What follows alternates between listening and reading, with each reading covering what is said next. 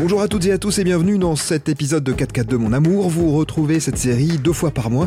Son principe est très simple, nous allons parler de football et plus précisément de tactique avec une femme ou un homme qui s'y connaît, une coach ou un coach qui a des choses à dire sur le sujet, parfois très connu, parfois plus anonyme, mais ayant réussi de beaux parcours en Coupe de France par exemple.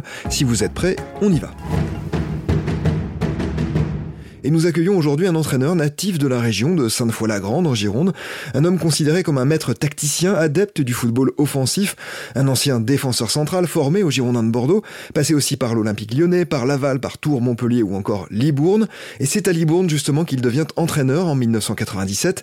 Il enchaîne ensuite à Troyes à deux reprises et il recevra d'ailleurs deux fois le trophée de meilleur entraîneur de Ligue 2 en 2005 et 2015. Un coach également passé par Strasbourg, Nantes, par Brest et par Auxerre depuis 2019 et jusqu'au mois dernier. Bonjour Jean-Marc Furlan. Oui, bonjour, bonjour à vous. Euh, ça, me, fait plaisir. merci, merci, d'être avec nous. On va commencer par la question traditionnelle de 4-4 de mon amour, euh, qui pourrait sembler évidente, mais qui ne l'est peut-être pas tant que ça.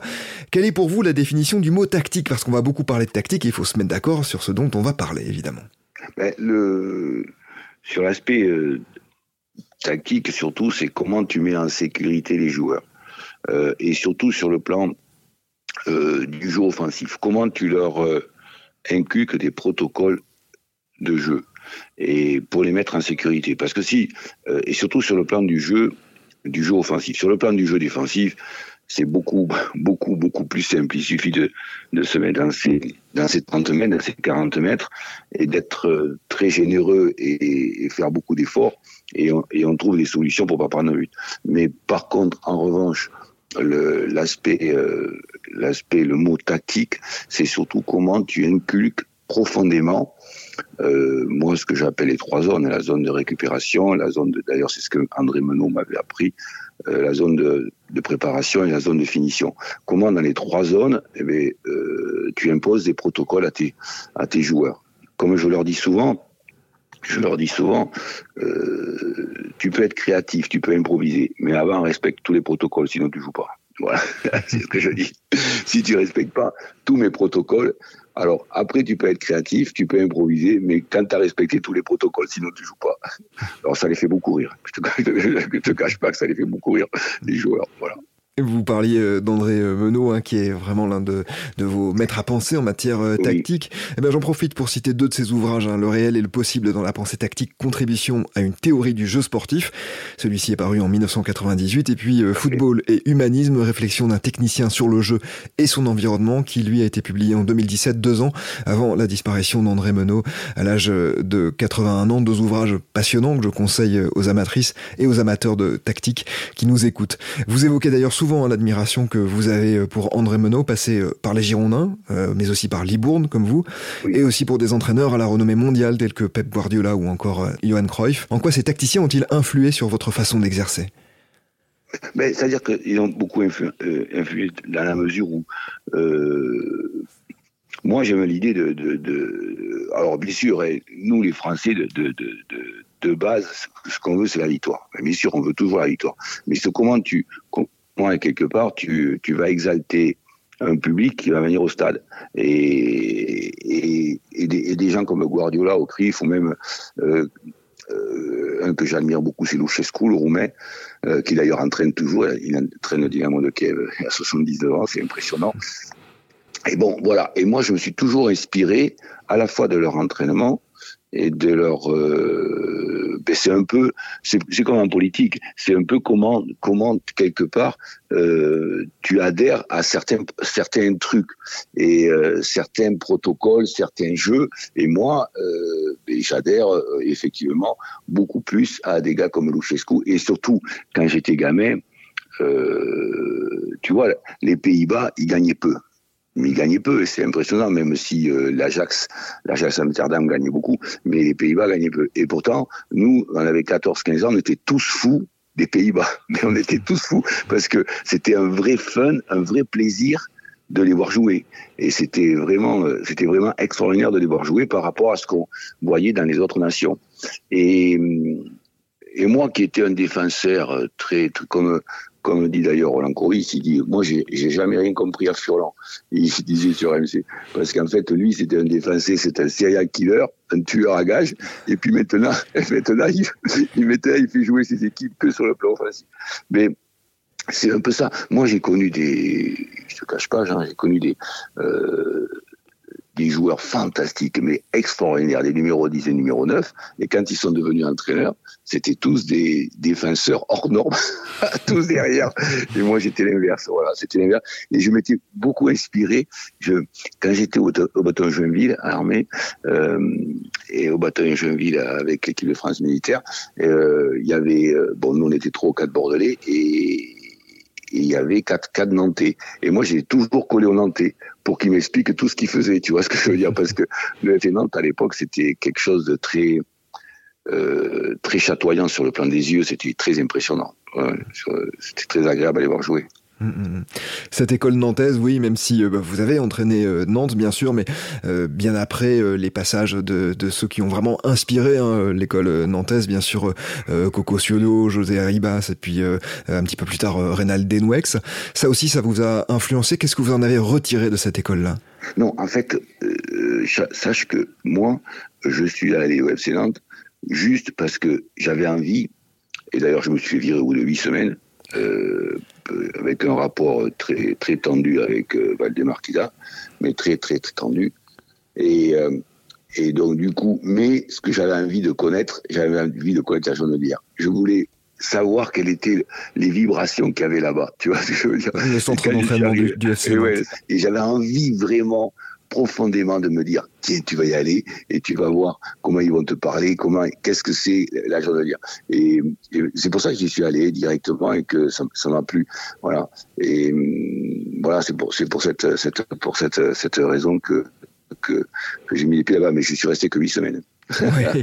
Alors, vous n'êtes pas le seul. Hein. Je crois que depuis 2007, euh, Kita a usé euh, plus d'une quinzaine d'entraîneurs euh, au FC Nantes. Justement, comment vous, aujourd'hui, fort de ces expériences, fort de ces influences qu'on a évoquées, comment vous vous définiriez? Vous, vous le disiez tout à l'heure comme un entraîneur offensif, mais un peu plus précisément, sur quoi vous misez pour faire la différence offensivement? Non, alors moi, c'est surtout, euh, bon, il te faut toujours des individualités. Et quand, quand tu as des très très fortes individualités, ça te, ça te change le, le, protocole. Mais ce qui est important, c'est de mettre en sécurité les joueurs. Et, sur le plan euh, des, des, trois zones de, jeu, euh, récupération, préparation et finition, c'est comment tu les mets dans des protocoles de jeu qui leur permettent effectivement d'être libérés. Et, moi, ce qui, ce qui m'intéresse particulièrement, et c'est pas pour ça que euh, c'est pas pour ça que pas envie de défendre, hein, parce que aussi je leur inculte comment comment il faut savoir euh, comment il faut savoir défendre. Hein. Comme me disait Didier Deschamps quand j'étais au, au, diplôme d'entraîneur professionnel, c'était très rigolo. Didier Deschamps il me disait toujours, mais moi je lui disais ouais mais toi t'es es à Monaco, t'es un fini à la Coupe d'Europe et moi je suis à Lyon en national, donc c'est pas la même. Il me disait moi, c'est pas compliqué, Jean-Marc. Je vais que où il y a les meilleurs dans les deux surfaces. je vais où il y a les meilleurs joueurs dans les deux surfaces. Ouais, bon, tu t'appelles Deschamps, c'est pas pareil, tu vois ce que je veux dire. Hmm. Mais alors, c'est vrai que de ce point de vue-là, si tu as des joueurs très très forts dans les deux surfaces, ça te facilite. Mais comment tu peux effectivement, euh, alors attention, hein, euh, c'est à la fois euh, quand tu, tu, tu, diriges des joueurs de football, c'est à la fois assez euh, complexe parce que c'est systémique. C'est quelque chose de très complexe. C'est comment tu peux effectivement euh, réaliser des, des, bonnes paires, tu vois, des, hmm. des complémentarités. Et ça, c'est très très important. Et ce qui est très important, euh, comme le disait Johan Cruyff, Cruyff il disait, voilà, il disait, c'est pas compliqué. Vous montrez le ballon, la marque du ballon à la première minute, et vous le rendez à la 95e ou à la centième.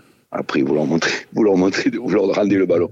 Bon, ça, c'est pas possible. Mais c'est ce que Cri voulait. C'est que, effectivement, si tu as le ballon dans les pieds pendant 95 minutes ou 5 minutes, ils, vont pas, on va pas te claquer le but. Hmm. Mais ça, ça, c'est très difficile de, de, les faire comme ça. Mais comment, effectivement, tu es capable, effectivement, d'avoir une très bonne possession et puis, euh, et puis, alors après, euh, dans le football, genre, y a effectivement, euh, euh, quand tu es entraîneur, tu rêves toujours d'avoir euh, des Bappé, des Messi, des Neymar. parce que parce qu'ils te font la différence euh, un match sur deux, ou même quasiment tous les matchs. Tu vois. I saw her today at the reception. A glass of wine in her hand. I knew she was gonna meet her connection. At her feet was a footloose man. You can't always get what you want. You can't always get what you want. You can't always get what you want. But if you try sometimes, well, you might find. Jean-Marc, vous avez été l'un des premiers entraîneurs euh, français, en tout cas, à faire appel à euh, une euh, psychologue pour entourer vos joueurs. C'était dès le début des années 2000, hein, me semble-t-il. C'est quelqu'un qui, par ailleurs, vous a suivi hein, dans les différents clubs que vous avez entraînés, qui s'appelle Cécile Traverse. Est-ce que vous avez fait aussi appel à elle pour que les joueurs soient meilleurs tactiquement? Non. Alors là, c'est surtout euh, l'aspect, euh, moi, autant euh, tout ce qui est football, ça me concerne directement et je suis très impactant. Je suis très, très, très impactant, au point même, des fois, d'être débordant un peu sur, sur mon, mon staff technique. Mais l'aspect, pour, pour les footballeurs, l'aspect psychologique est, fondamental. Alors nous, en France, on a beaucoup de retard dans ce domaine. Euh, tu vois, par exemple, quand euh, Nimopé est parti, euh, quand il était à centrale et moi à Brest, quand il est parti en Angleterre, il m'a appelé. Euh, un mois ou deux mois après, il m'a dit, mais coach, ici, on a deux préparateurs mentaux et on est obligé d'y aller une fois par mois.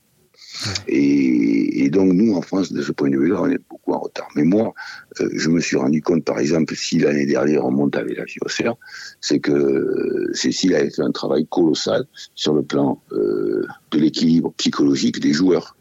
Et ça leur, euh, à tout point de vue, les entretiens qu'ils ont, ça leur ça, leur décuple leur force et ça, ça leur évite aussi de, de, de, de se morfondre et d'être d'être triste tu vois ce que je veux dire? De, de pas de pas être dans, dans le dans le bon tempo et ça c'est très très très important d'ailleurs euh, quand tu, tu, te rends compte que dans les sports individuels, euh, comme le tennis, le golf, le judo et tout ça, euh, eux, ils ont en premier, avant d'avoir un entraîneur tactique et technique, ils ont un entraîneur préparateur mental.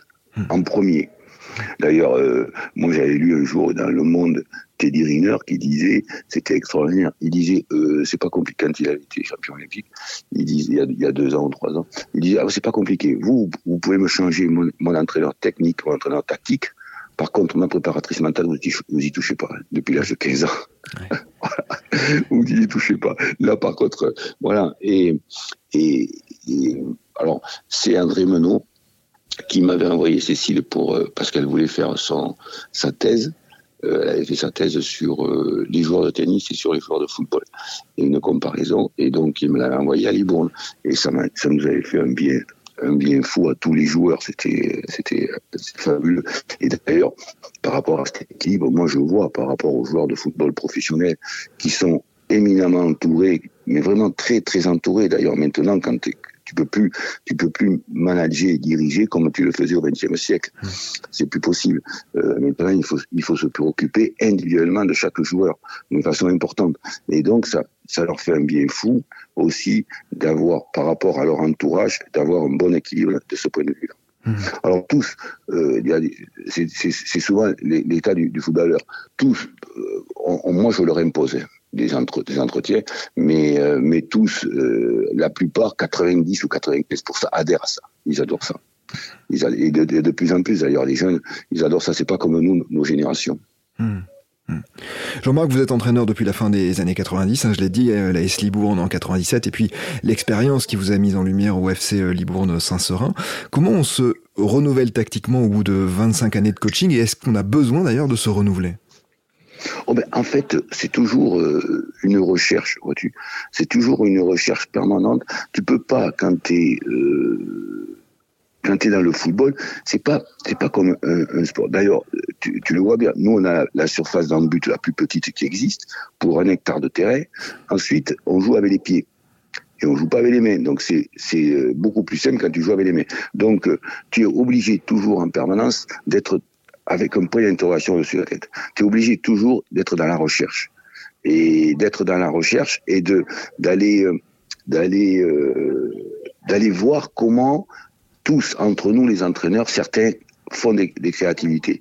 Tu vois, par exemple, euh, Klopp, entraîneur de Liverpool, lui, il, avait euh, il avait prévu un truc il y a, il y a 5, 6, 7 ans. Il avait dit le, le, meilleur meneur de jeu qui existe, c'est le deuxième ballon d'attaque. Alors, je vais t'expliquer ce que c'est le deuxième ballon d'attaque. C'est que quand tu fais une attaque placée, tu peux perdre le ballon. Mais comment tu le récupères immédiatement? Et lui, Klopp, il disait, et ça c'est très important, et ça, ça, ça, ça n'a existé depuis, depuis que Klopp est venu, depuis 4-5 ans. Donc tu te rends compte que tu vas pouvoir tirer profit de certains entraîneurs qui créent des trucs, et mais surtout, surtout, éminemment dans le football, tu dois toujours être euh, dans l'interrogation et dans la recherche toujours dans la recherche. Ça, c'est, c'est indispensable. Après, tu tes propres opinions, tu as, ton propre euh, statut, où tu euh, as des mecs, moi j'en connais plein, plein. C'est tout le monde derrière. Euh, tout le monde derrière et tu fais que des contres. Voilà, t'as des mecs, voilà. Et nous, en France, on en a beaucoup comme ça. Alors pourquoi crois-tu qu'il n'y a pas un entraîneur, des, présidents français qui prennent des, étrangers? Mais voilà, parce que nous, on en a beaucoup. Et bon, donc chacun a sa propre euh, système. Mais moi, je pense que tu dois toujours être dans la recherche et dans l'interrogation. Et, ça, c'est très, très important. Et dans la créativité aussi, tu vois. Toujours dans la créativité. C'est ça qui est magique, c'est que avec le football, tu es toujours dans l'indécision en permanence. D'ailleurs, c'est pour ça que très souvent, tu as des supporters qui vont, qui vont penser que qui connaissent le football par cœur, alors que quand, tu, quand tu gères 25 mecs euh, plus tout un staff technique plus tout un staff médical, plus en plus que tu gères aussi euh, tes, dirigeants, eh ben, euh, tu es toujours dans, dans l'expectative et dans, l'interrogation. Et mmh. tu es toujours dans la recherche. Voilà. Entre guillemets, le, le, plus beau mot, c'est la recherche. Comment tu es toujours dans la recherche? Jean-Marc, vous avez entraîné aussi coin de la France, mais comme quand vous étiez joueur, vous n'avez jamais connu l'étranger, pour le moment en tout cas. Pour quelles raisons et quels sont surtout les points tactiques qui pourraient vous attirer en Angleterre, en Italie ou encore en Espagne et que vous aimeriez développer? Oh, mais je pense que euh, j'ai pas eu, j'ai pas eu de club étranger parce que je crois que Bon, d'abord, je suis pas assez. Euh, alors, si je suis sollicité par des, sélections, euh, il y en a beaucoup qui me sollicitent dans ce domaine-là, des sélections africaines. Mais en revanche, bon là, après mon licenciement au CER, j'ai eu une ou deux propositions de clubs de club belges. Bon, c'est vrai que peut-être que quelque part, ça, ça m'ouvrirait une, une, ouverture d'esprit plus plus importante. Euh, c'est vrai. Mais, euh, mais bon, pour l'instant, je n'ai pas eu de proposition ferme et définitive de, de club étranger. Her skin is white, and I'm light as the sun, so holy light shines on the things you have done. So I asked him how he became this man. How did he learn? To hold fruit in his hands? And where is the lamb that gave you your name? He had to leave though I begged him to stay. Left me alone when I needed the light. I fell to my knees and I wept for my life. If he had have stayed, you might understand.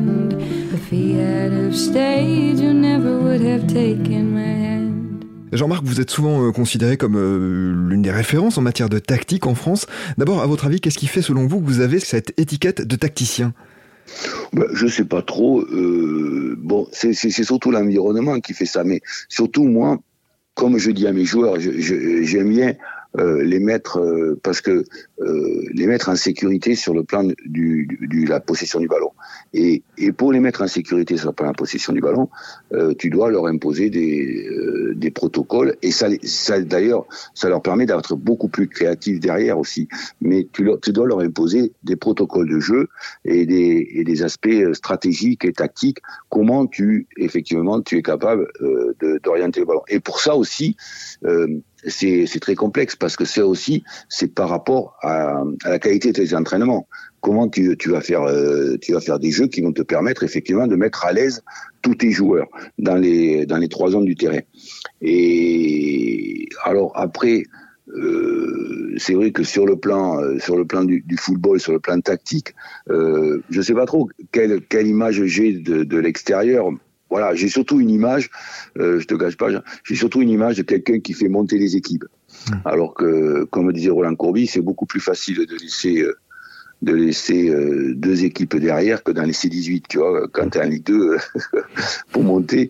Euh, mais mais euh, et quand tu es en Ligue 1, tu en laisses deux derrière, c'est beaucoup plus facile. Maintenant, cette année, il faut en laisser quatre hein, en Ligue 1. Pour se maintenir. Mais, Ouais, pour se maintenir, exactement, pour se maintenir. Mais euh, c'est vrai que après, je ne sais pas trop euh, l'image que j'ai, mais j'ai surtout l'image de quelqu'un qui fait monter les équipes euh, de, de Ligue 2 en Ligue 1. Voilà, c'est surtout cette image-là. Mmh. Euh, mais c'est vrai que, en revanche, moi, euh, j'adore euh, beaucoup impacter mes joueurs. Alors après, après, et, et, et je te cache pas que autant euh, j'ai une image un, peu plus négative vis-à-vis des présidents parce que je suis franc, direct et je suis euh, voilà intègre.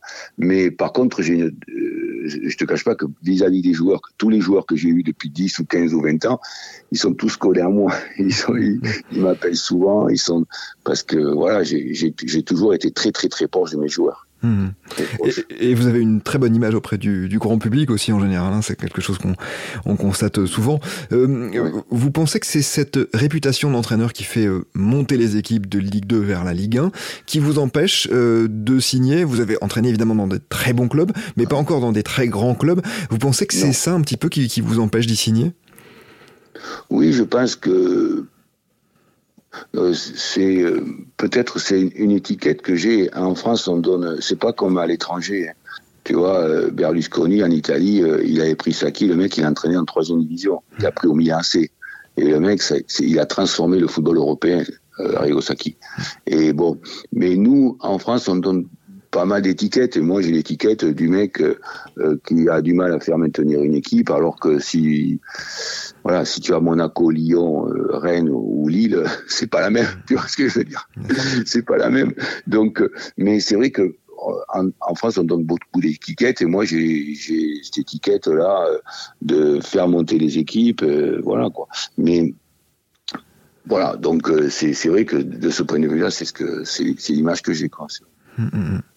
Arrigo Sacchi, euh, l'ancien entraîneur euh, du grand Milan AC de la fin des années 80, bien entendu, qui effectivement n'avait connu que euh, Rimini et Parme et Cesena chez les jeunes. Exactement, et, ce monsieur a transformé le football européen parce que d'ailleurs c'est pour ça qu'il y a certaines équipes, Croatie et Serbie, qui se sont mis à, à défendre à 3 parce que lui, il a fait un 4K2, 4K2 tout, et c'est lui le premier.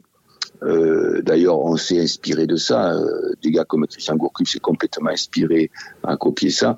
Et euh, c'est lui qui, le premier en 4K2, c'est en premier à commencer à se mettre en zone. Mmh. défense en zone. Alors qu'à l'époque, euh, c'était tout, on était tous au marquage individuel, vois-tu. Mmh. Et, et, donc, et lui, et il a imposé ça et ça a complètement le tra transformé le football, le football européen. C'est vrai. Arrigo Sacchi, qui, entre autres, euh, joli euh, saillie, euh, répondait quand on lui disait qu'il n'avait pas été joueur de haut niveau. Je savais pas que pour devenir jockey, il fallait d'abord avoir été un cheval, qui était une réponse. Oui, Exactement. Je continue d'aimer beaucoup. Jean-Marc, qu'est-ce que vous diriez si l'on vous proposait un poste de directeur technique national qui un peu la, tête pensante qui lance les grandes orientations du football français Ah ouais, oh là, par contre c'est une question, je euh, je sais pas trop euh, quoi penser. Alors c'est vrai que de ce point de vue-là, euh, euh moi j'ai plein d'idées euh, parce que j'ai été éduqué par par André Menot, par Bern, Michelena, tout ça, euh, Pierrot Stupa, tous des mecs qui viennent de, l'université. Et, et, eux, ils m'ont appris tout ce qu'était le football en profondeur. Et mais c'est vrai que par exemple, j'ai été beaucoup beaucoup influencé par. Euh, D'ailleurs, c'est lui le premier qui m'a sélectionné en équipe de France Espoir, Michel Hidalgo, qui lui aimait le beau jeu. Euh, c'est le seul qui ait fait jouer trois meneurs de jeu euh, en équipe de France. C'était un truc de fou, quoi. reste Platini j'ai génie. Mais c'était génial, tu vois ce que je veux dire, parce que ça jouait trop bien au foot. Bon, voilà. Alors, l'idée de direction technique nationale, oui, ça me plairait beaucoup euh, pour influencer pour influencer le, football français, mais je ne crois pas que ce soit dans les dans les plans. je crois pas que ce soit dans les plans. Comment vous jugez le niveau euh, tactique de la formation française et quels sont les axes qui pourraient être euh, améliorés selon vous? Il y a beaucoup de disciplines. Et il y a beaucoup, moi je me, je me suis rendu compte que on inculque beaucoup, beaucoup de, choses euh, sur le plan, moral, sur le plan mental. Euh, et d'ailleurs, à ce titre-là, même, au niveau scolaire, c'est très, très, brillantissime les, les, les centres de formation français. Après, euh, moi, je reconnais que je récupère beaucoup de joueurs. De joueurs des centres de formation et parfois, je trouve qu'il y a un manque de culture football. Il y a un manque de culture football et tu es obligé après de leur enseigner ce que c'est que euh, ce que nous on a appris, ce que c'était, euh, ce que c'est que la culture football sur le plan. Je te parle pas du, du sur le plan du jeu défensif, hein, parce que là sur le plan du jeu défensif ils sont au point, mec. Mais c'est sur le plan du jeu offensif. Il y a un manque de profondeur et un manque de culture euh, des, des, systèmes du jeu du jeu offensif. Hum, hum, hum. C'est ce que je c'est ce que je trouve moi. Vous parliez notamment euh, tout à l'heure hein, des systèmes de jeu à trois défenseurs qui impliquent euh, évidemment une animation défensive différente, mais aussi bien sûr une animation offensive différente. Euh, on a l'impression qu'il reste quand même, notamment de ce côté-là, de grosses lacunes dans le football français et que quand on défend pas à quatre, on est un peu perdu à tous les niveaux. Non, là, moi je pense que Bon, il y, a des, gens qui, à part l'OM, qui eux, ils défendent à trois et ils sont tous devant. Mais euh, après, je trouve euh, très sincèrement que, bon, euh, comme tu vois, la finale de la Coupe du Monde, c'était deux défenses à quatre. Quand, quand tu regardes demi-finale, quart de finale de la Ligue des Champions, c'est que des défenses à quatre c'est pas des défenses à 5. Parce que moi, quand j'étais à Libourne en CFA 2, CFA, on, on, jouait que contre des défenses à 5. Et nous, on, arrivait, euh, on est arrivé à, monter à au, plus haut niveau parce que euh, dans la défense à 5, tu as, des failles. Tu as des failles importantes entre l'arrière central et l'arrière latéral. Parce que l'arrière latéral, lui, il est perdu, le pauvre. Il est complètement perdu. En revanche, moi, euh, une, une de mes vocations profondes, c'est ce que disait euh, Zagallo, le Brésilien, qui a été quatre fois champion du monde, deux fois comme joueur et deux fois comme entraîneur. Mais Zagallo, il disait, si tu as une bonne paire, tu perds pas de match. Si tu as deux bonnes paires, tu gagnes tous les matchs. Alors il, il exagérait, mais moi je l'ai connu et dans ma carrière, en 20 ans de carrière, j'ai connu euh, quand tu avais des quand as, des bonnes paires. Une fois, euh, j'étais à 3, je débute en pro et j'avais Benjamin Nivet hmm. et je fais venir Sébastien Grax de de Monaco. Hmm. Deschamps, il me dit prends-le, vas-y, vas-y, prends-le. Donc je fais venir. Au bout de 15 jours, j'ai dit eux, ils vont ils vont retourner la Ligue 2. Eux, ils vont retourner. Au bout de 15 jours d'entraînement, j'ai dit, eux, ils vont retourner la Ligue 2. Et bien, ils sont retournés la Ligue 2. À tous les deux. tu vois Parce que, et c'est ce que disait Zagallo, Zagallo. Et moi, je m'appuie. Euh, ça, c'est, je pense que dans le football, et d'ailleurs, c'est un peu aussi dans les sports collectifs, comment tu as des bonnes paires. Et euh, si as une, euh, là, là, par exemple, l'année dernière, nous, on avait euh, une paire derrière centraux, euh, la, la, meilleure de Ligue 2. Voilà, point final. Et à, partir de là, à partir de là, eh bien, euh, ça, ça te définit ton équipe et ça, ça, ça, ça, te rend beaucoup plus solide, tu vois. Mm-hmm. On a, d'ailleurs, j'avais un 6, une sentinelle, Birama Touré et mes de, de façon, les trois derrière, c'était, c'était parmi ce qu'il y avait de, pas parmi, c'était les meilleurs de, de, de Ligue 2, voilà, point final. et d'ailleurs, ça te, ça te, ça, ça te fait une assise, tu vois ce que je veux dire, importante, voilà. Les nouveaux murs de la maison, sous la peinture et les faux plafonds, notre futur en question. Le souvenir de mes vies premières, troupeau de moutons de poussière, mes gravats de célibataire. Et cet enfant qui pleure, qui mange, kilo de lait, kilo de l'ange, et tout cet amour en échange. J'espère, c'est peu de le dire. J'espère que tout ça va tenir sur mes épaules, mes épaules, mes épaules, pas bien carré, mes épaules, mes épaules, mes épaules, pas bien gaulé, pas baraqué, pas balèze. Jean-Marc, au cours de votre carrière, quel est le coup tactique dont vous êtes le plus fier? Mais non, le coup tactique, c'est quoi ça?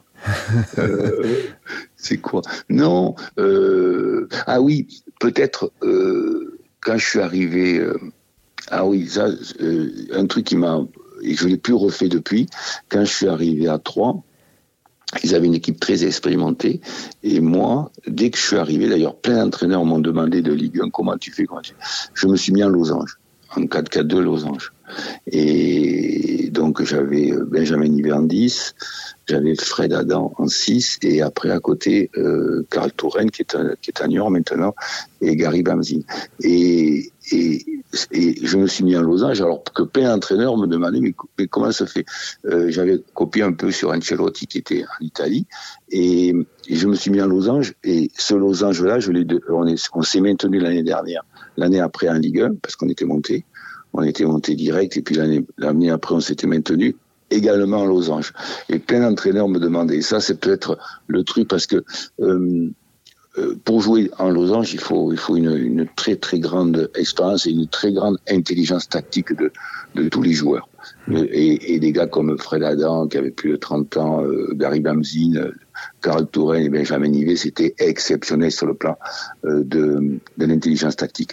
Et donc du coup, le, le, le losange, c'est très difficile à jouer, mais euh, nous, on a, ça nous a permis de monter en Ligue 1 et après de se maintenir en, en Ligue 1. Et là, c'est le, le, plus gros truc parce que depuis, je l'ai jamais refait. Mmh. J'ai pas eu, tu, tu vois, j'ai pas du tout eu l'occasion euh, d'avoir des joueurs qui puissent euh, qui puissent euh, manœuvrer dans, ce, dans ce système-là. Mmh. Tu vois? Ouais, ouais. je l'ai copié sur, je l'ai copié sur Ancelotti là, voilà, j'avais regardé et j'avais copié un peu. Et, et d'ailleurs, et, et d'ailleurs, dans, dans, ce système en losange, euh, Christian Gourou, il me posait toujours plein de questions. Il me dit, mais comment tu fais pour jouer comme ça? Il n'y a pas d'équilibre. Parce que c'est vrai que quand tu es en losange, après, tu n'as pas d'équilibre sur les côtés. Et tu as, as, les deux latéraux adverses sont très offensifs. Ouais. Et, et c'est comme ça que tu arrives d'ailleurs à, à battre l'adversaire parce que comme les latéraux ils ont ils ont personne dans leur couloir et eh bien, ils sont très offensifs et tu arrives effectivement après à les à les à les contrer quoi, tu vois. Mmh, voilà. Ouais, 4-4-2 en losange, hein, c'est donc avec un, un 6, un vrai récupérateur, euh, ça, deux joueurs un petit peu sur les, les côtés, mais pas complètement sur les ailes, donc qui couvrent pas ça, et puis euh, et puis un 10. Donc c'est pour ça que vous disiez qu'il n'y avait pas vraiment d'adversaire parce que les latéraux adverses finalement se retrouvent face aux latéraux de l'équipe. Euh. Totalement libre. Mmh. Et ça, c'est. Alors, c'est. Tu vois, la, la, question que tu viens de me poser, c'est. Euh, voilà, pendant deux ou trois ans, j'ai joué comme ça. D'ailleurs, plein d'entraîneurs, mes frères Antonetti, me demandaient Mais, mais explique-moi comment tu fais. Il y a plein d'entraîneurs qui me demandaient. Et. Et je l'ai fait pendant deux ou trois ans. Après, sincèrement, c'est ça, ça dépend. Tes systèmes de jeu, comme l'année dernière, je jouais en 4-1-4-1. Pourquoi? Parce que euh, ça dépend, ça dépend beaucoup du profil des joueurs que tu vas avoir. Mmh. Tu vois ce que je veux dire? Mmh. Ça dépend vraiment de quel profil de joueur tu as et comment, effectivement, par rapport certainement aux qualités des paires aussi, euh, couloir euh, arrière droit, ailier droit, euh, arrière gauche, couloir gauche, et, et les qualités des paires. Euh, par exemple les deux milieux défensifs, comment tu vas faire un système et c'est c'est comme ça dans l'observation moi quand j'arrive dans un club, j'observe énormément énormément pour savoir quel système je vais mettre en place en fonction euh, du bénéfice des, des paires qu'il peut y avoir, tu vois ce que je veux dire, mmh. de la qualité des, des joueurs. Voilà. Ouais, ouais. Et comment ils vont s'adapter d'une façon très facile à un système de jeu? C'est pas moi qui impose le système de jeu, ce sont les joueurs et le profil des joueurs. Mmh. Tu vois ce que je veux dire? Ouais, voilà. Vous disiez à Jérémy Berrier, en préparant euh, l'entretien que vous aimiez beaucoup, les joueurs euh, intelligents. Qu'est-ce que vous entendez par là? Et j'imagine qu'on va en revenir à ce système euh, en, en losange. Et quels sont les joueurs les plus intelligents tactiquement, justement, que vous ayez croisés dans votre vie? Euh, J'en ai connu beaucoup, euh, mais euh, quand tu vois maintenant, euh, d'ailleurs c'est quelque chose que, que j'ai du mal à comprendre. de plus en plus dans notre ère moderne, ce qu'on veut, c'est des joueurs qui courent vite, qui sont puissants, qui sont gaillards, qui ont, voilà, qui font 1m85 et qui courent beaucoup. Alors qu'en fait, euh, Antoine Griezmann, il a aucune de ces qualités, sauf que le mec, il est, il est brillantissime sur le plan, sur le plan stratégique. Il perd aucun ballon, il sait où se placer, il récupère des ballons. Eh bien, euh, c'est surtout dans n'importe quel sport collectif, c'est quelle intelligence stratégique tu as par rapport au foot, au hand, au basket, tu vois ce que je veux dire. Mm. Et moi, ce qui me plaît beaucoup, c'est l'intelligence stratégique des joueurs. Comment ils sentent le foot comment ils le sentent. Et quand tu sens bien le foot, tu peux faire 1m65 et 65 kg et tu récupères 50 euh, ballons, tu vois, et tu, joues bien. Et ça, c'est ça me paraît capital. Après, j'en ai connu beaucoup euh, des, joueurs, euh, des joueurs. Euh, alors moi, c'est des, joueurs de Ligue 2, c'est pas c'est pas Mbappé ni Messi ni Neymar, mais mais bon, j'ai connu des Benjamin Nivet. Des Sébastien Grax qui était très très malin, des, des Touraine, des Gary Bamzine, voilà, tu vois, j'ai connu et même après euh, des charbonniers, des Mathias Autrette, tu vois ce que je veux dire, mmh. euh, plus récent, plus récent là, euh, comme l'année dernière, t'as as des gens qui sentent merveilleusement le foot. Moi l'année dernière, j'avais un arrière central de football, un Brésilien, putain, il, sent le foot d'une façon incroyable. Birama Touré, pareil, tu vois ce que je veux dire, mmh. en, en, sentinelle. Euh, c'est des, des, joueurs qui sentent, qui sont, qui, qui, sont nés footballeurs. Tu vois ce que je veux dire Ils sentent le foot au plus profond de leur veine, tu vois, de leur sang. Voilà. C'est ça qui est le plus important parce que tu te rends compte que maintenant, il y a beaucoup de, de, de coachs qui, eux, ce qu'ils désirent, c'est avoir des joueurs puissants qui courent vite. Et, et, moi, comme je dis à mes joueurs, si tu es malin et rusé, le mec qui court vite et qui est puissant, tu le fais tourner en bourrique à une ou deux touches de balle, tu le fais tourner, tu le fais tourner en bourrique, c'était mal rusé. Voilà, c'est ça. Mm, mm. Jean-Marc, deux dernières petites questions pour conclure cet entretien. D'abord, on parlait du coup tactique dont vous êtes le plus fier, mais quel est celui où vous êtes le plus planté avec le recul? Oh, euh, c'est quand je suis allé à Strasbourg. Euh, j'avais une proposition de, de Monsieur Trio euh, et j'avais donné ma promesse à Strasbourg. Alors, on a fait une très très bonne année de, de Ligue 1, puisque au mois de mars, le 10 mars, on était cinquième. Puis après, euh, malheureusement, parce que c'est, le, football c'est systémique, c'est un, un, système très très puissant. Euh, euh, comme disait un président chinois, il dit si tu as un très très bon système, tu peux, tu peux mettre les plus mauvaises personnes. Hmm. Et ça marche. Par contre, si tu as un très mauvais système, tu mets les meilleurs du monde, ça marche pas. C'est ça. C'est comment tu montes un système global qui marche bien. Et à Strasbourg, le problème, c'est que j'avais 44 joueurs dans le vestiaire. Et au mois de mars, tout a explosé. Et pourtant, on, jouait bien au foot.